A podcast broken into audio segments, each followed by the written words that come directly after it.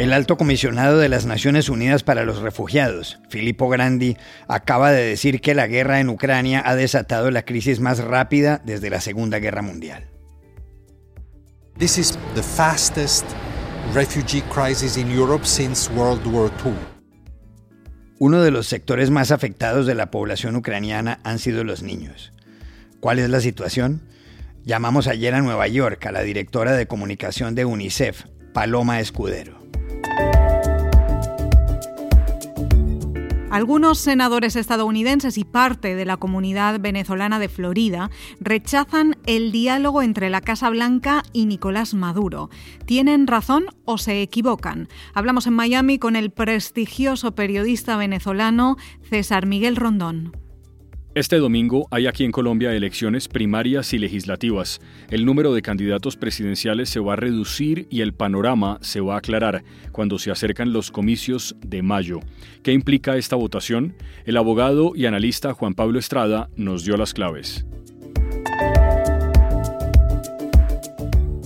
Hola, bienvenidos a El Washington Post. Soy Juan Carlos Iragorri, desde Madrid. Soy Dori Toribio, desde Washington, D.C. Soy Jorge Espinosa, desde Bogotá. Es jueves 10 de marzo y esto es todo lo que usted debería saber hoy.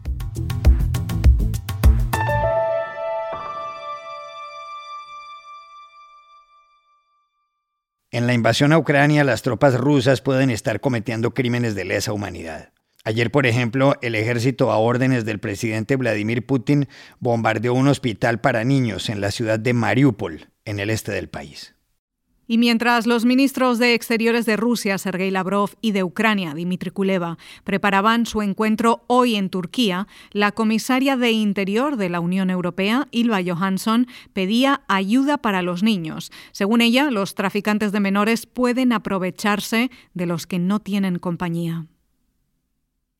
We need to provide more help for the children, and we also need to be aware that there are also people, criminals, that try to use this situation.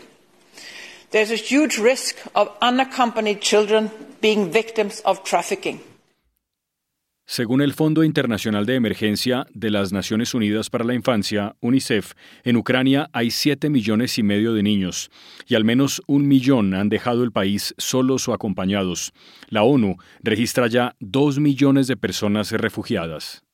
Ana María Maslovska, una niña de 10 años que llegó a Hungría con su madre, fue entrevistada por la revista Newsweek en las últimas horas. Dijo que en su país oía las bombas y que quiere regresar para jugar en el parque con sus juguetes y ver a sus amigos, pues no sabe dónde están.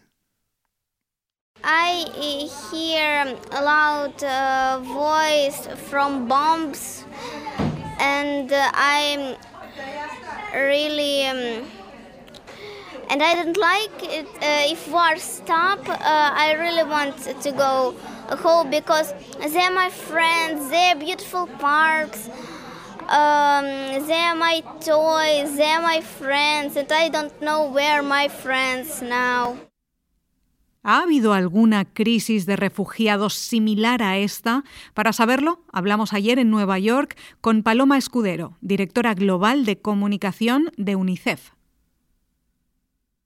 No hay precedentes de ninguna guerra, de ninguna crisis anterior que haya provocado dos millones de refugiados en tan solo dos semanas y la mayor parte de los eh, refugiados que están abandonando Ucrania son madres con niños y muchas veces con, ancianos. En otras crisis tenemos muchos más eh, hombres adultos que forman parte de los refugiados, pero en este caso realmente es una crisis de refugiados de mujeres y niños que requieren una protección absoluta y una apoyo, una ayuda humanitaria inmediata para poder acompañarles en este viaje sin nada, con lo opuesto, a un país seguro donde poder esperar a poder reencontrarse con su familia. También le preguntamos a Paloma Escudero por los niños víctimas de esta guerra. Y ahora mismo es muy importante que nos centremos en la protección de aquellos niños que o bien están viajando solos, sin sus familias, y que tienen que ser identificados, acompañados y protegidos frente a los muchísimos riesgos que tiene un viaje en estas circunstancias, pero también los niños que están viviendo dentro de Ucrania en instituciones, en orfanatos, más de 100.000 niños, la mitad de ellos niños con discapacidad, que en estos momentos no están viviendo con sus familias. Le preguntamos igualmente a Paloma Escudero de UNICEF si lo peor está por llegar.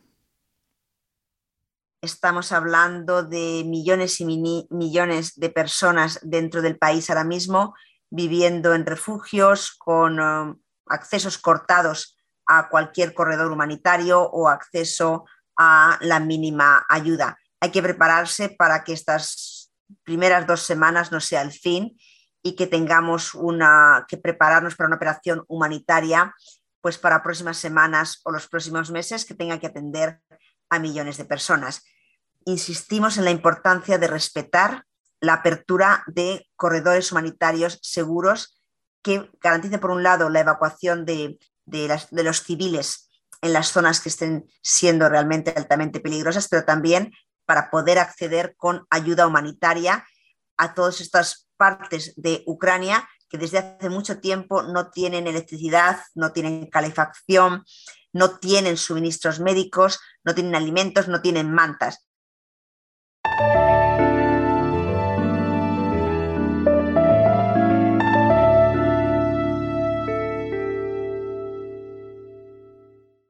La reunión que sostuvieron el sábado en Caracas el presidente venezolano Nicolás Maduro y representantes del gobierno de Estados Unidos no solo ha producido algunos resultados, sino que ha generado una polémica de grandes proporciones. Entre los resultados está el hecho de que el gobierno de Maduro ha puesto en libertad a dos ciudadanos estadounidenses detenidos desde hace varios años, como es el caso de un ex vicepresidente de la petrolera Citgo. Se cree que en el encuentro en el Palacio de Miraflores los delegados estadounidenses le plantearon a Maduro la posibilidad de volver a importar petróleo de Venezuela, ahora que Joe Biden suspendió la compra de petróleo ruso por la invasión a Ucrania. El problema es que en 2019 la Casa Blanca de Donald Trump rompió relaciones diplomáticas con el régimen de Maduro y que desde hace dos años la justicia estadounidense ofrece una recompensa de 15 millones de dólares por información del presidente venezolano. Uno de los senadores estadounidenses de oposición, el republicano de la Florida Marco Rubio, criticó la oferta de los representantes de Biden en Caracas es una oferta ridícula, una oferta peligrosa, una oferta bochornosa.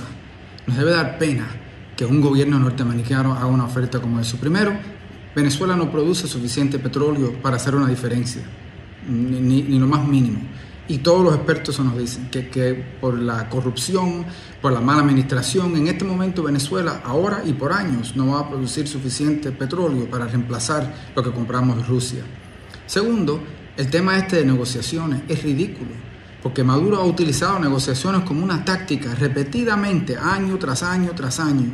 La utiliza para comprar tiempo, para publicidad y para dividir la oposición. Otro senador, en este caso del partido de gobierno, Bob Menéndez, también se quejó. Dijo que no hay que acudir a un dictador que mata a su pueblo, que lo mete a la cárcel, y a quien Biden le siguió aplicando el decreto que lo declaró una amenaza a la seguridad nacional. You don't have to go to a dictator uh, that ultimately has created uh, enormous consequences for his people, that kills people, that imprisons them, and for which uh, President Biden extended the decree that declared uh, Maduro uh, and his regime a national security threat.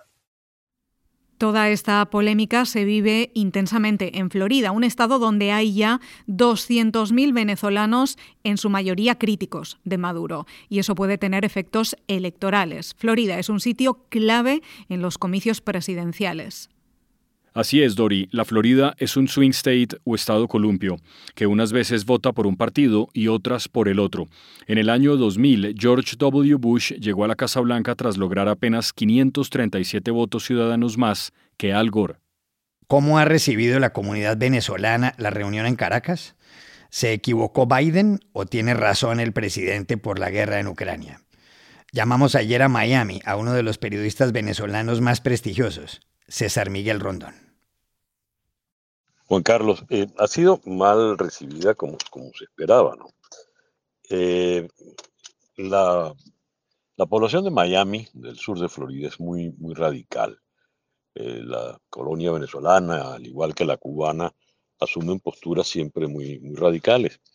¿Va a incidir en la votación? Sí, y va a incidir negativamente para el Partido Demócrata, pero eso iba a ser así antes o después de este, de este encuentro, además de que se ve de una manera muy maniquea, blanco-negro. Yo creo que cometemos los venezolanos un error y no entendemos que en este momento lo que está importando es la estrategia global frente a la guerra de Ucrania, que es un asunto realmente de envergadura. Y se nos olvida, porque además eso no se ha dicho suficientemente, que esa reunión se dio fue a instancias de Maduro. Fue Maduro el que la buscó, no, no fue una iniciativa de la Casa Blanca. Eh, de manera tal de que hay que ver esto con cuidado, saber realmente a dónde es que se está apuntando y entender que no somos el ombligo del mundo, no, no hay aquí por qué tomar una, posturas drásticas, radicales. Además, eh, nada, no se ha hablado de, de subir eh, sanciones, ni mucho menos, y por lo pronto, después de esa reunión, el tono muy pro Putin, muy vendido, regalado a los rusos de Maduro, ha cambiado y se logró sobre todo la liberación de dos personas, dos presos políticos. Eso, eso es positivo, ¿no? Ahora, los demócratas van a perder en Florida, pero sí, claro, de calle. Este es un estado republicano ¿eh? y muy radicalmente republicano.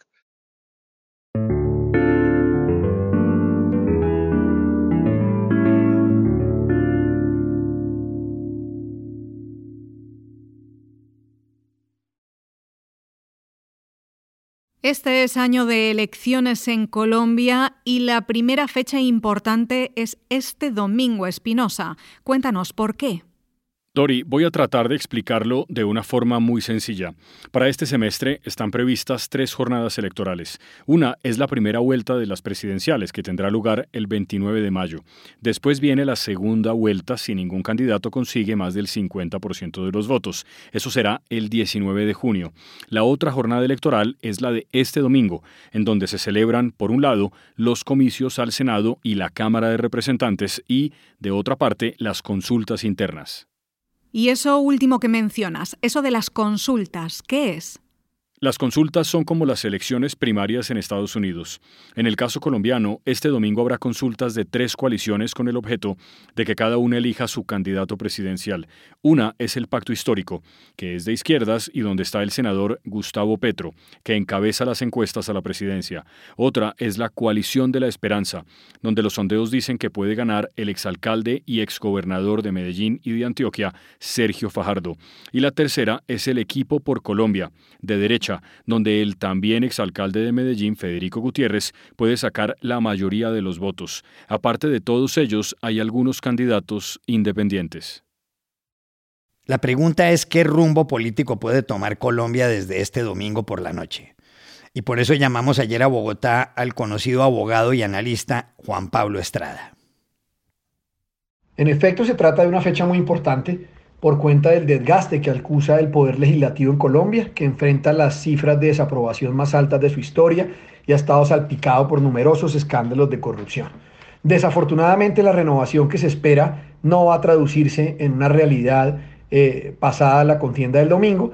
Eh, seguramente triunfarán de nuevo las maquinarias y las microempresas electorales que se han apoderado de la política en Colombia a partir del abuso de la burocracia y de la utilización indebida de recursos del Estado salvo algunos pocos escaños que ganará la izquierda y movimientos de centro que perderán los partidos tradicionales y sobre todo la derecha radical, no habrá cambios significativos en el Congreso de la República, que por lo, por lo demás estará listo a plegarse al gobierno que acceda al poder. En lo que a las consultas se refiere no habrá sorpresas. Gustavo Petro será un cómodo triunfador de su consulta, seguramente con una muy importante eh, votación y participación en su movimiento, que lo pondrá y lo situará, como ya todos lo ven, como seguro candidato en la segunda vuelta de la contienda presidencial. La eh, verdadero interés está en cuál consulta será más votada, si la de centro o la de la derecha, porque para nadie es un secreto que Gustavo Petro se siente más cómodo enfrentando a un candidato de derecha. Es más fácil que el centro respalde una aspiración de Gustavo Petro si el rival es un candidato de la ultraderecha, a que eh, eh, si es un candidato de centro, porque en esa hipótesis eh, el candidato o la, vencido de la derecha sin duda dejará en libertad a sus votantes que en el temor de Gustavo Petro votarán tranquilamente por un candidato de centro. Ese es el panorama que se avisora para este domingo electoral en donde por lo demás, después de haber vivido hace cuatro años las más pacíficas elecciones, el ambiente está bastante turbado, se teme por alteraciones del orden público y la corrupción electoral está a la orden del día.